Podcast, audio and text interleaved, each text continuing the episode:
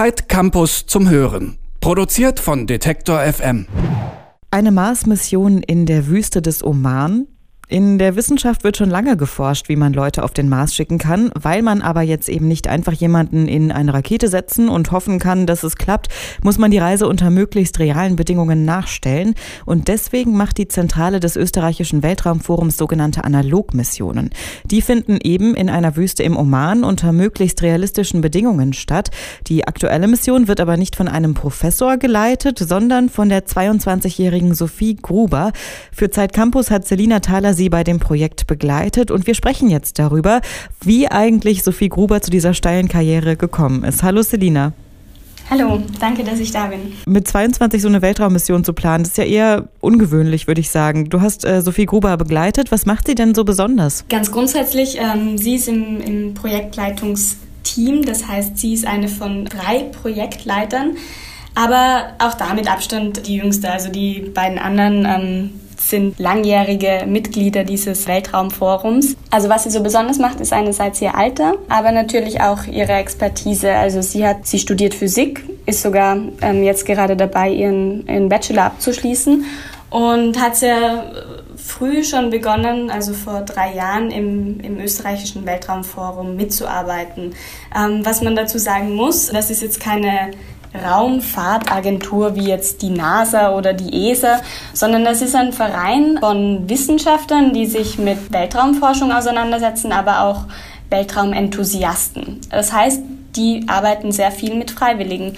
Und da hat Sophie eben angefangen, ein Praktikum zu machen und hat gemerkt, sie will da dabei sein, sie will Teil davon sein, den Weg zum Mars zu ebnen und hat sich dann quasi hochgearbeitet. Und die Vorstände haben, haben gemerkt, dass, das, ähm, dass sie das gut kann und dass sie ähm, für die Aufgabe brennt und haben ihr dann immer mehr und mehr Aufgaben gegeben.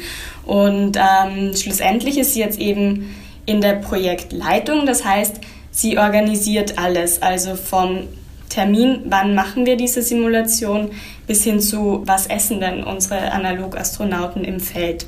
Und ja, da wurde sie dann sogar auch im, im Dezember in den Vorstand gewählt, also mit 22 Jahren in einem Vorstand zu sitzen.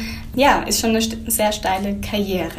Die Mission selbst, die scheint ja auch doch ein riesengroßes Projekt zu sein, wenn du schon sagst, was man alles bedenken muss. Wie lange hat denn die Planung gedauert? Also sie haben eineinhalb Jahre lang an dem an dem Projekt jetzt gearbeitet.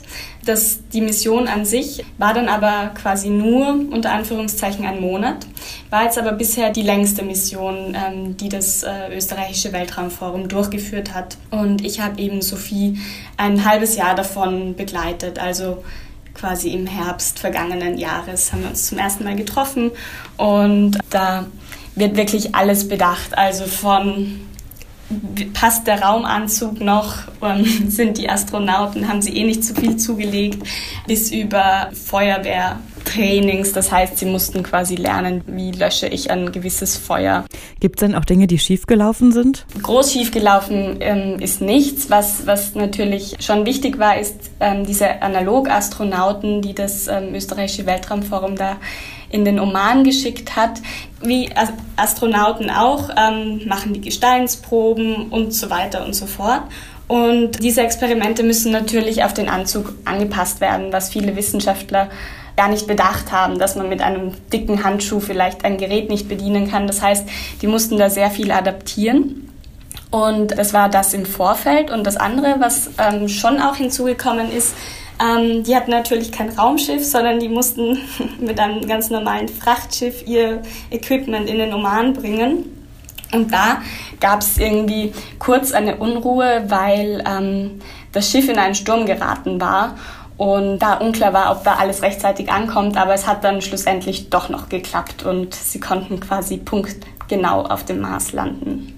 Jetzt war das, wie du schon gesagt hast, eine nachgestellte Mars-Mission, aber man plant ja schon seit längerem, irgendwann mal Menschen tatsächlich auf den Mars zu schicken. Ist das vielleicht auch Sophies Zukunftsziel? Also ähm, könnte sie sich vorstellen, da irgendwie mal mitzuarbeiten und inwieweit könnte sie da tatsächlich eine Rolle spielen? Also ihr Part wäre dann nicht ähm, auf dem Mars zu landen, obwohl das ein, ein ein Wunsch von ihr ist, aber sie meint, das geht aus ähm, gesundheitlichen Gründen nicht und weil sie wahrscheinlich schon zu alt ist. Also man geht davon aus, dass die Person, die als erstes den Mars betreten wird, schon geboren ist.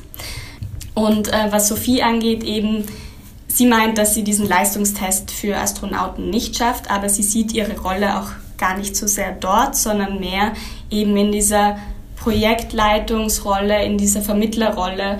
Und ähm, da möchte sie eigentlich künftig bei der ESA ähm, arbeiten und eben schon auch quasi eine Raummission hoffentlich auf den Mars in ihrem Fall ähm, planen, genau. Selina Thaler hat für Zeit Campus die 22-jährige Sophie Gruber begleitet, die Projektleiterin einer nachgespielten Mars-Mission im Oman ist. Die ganze Geschichte kann man dann in Zeit Campus nachlesen und ich bedanke mich jetzt für das Gespräch, Selina. Ja, danke dir. Zeit Campus zum Hören. Produziert von Detektor FM.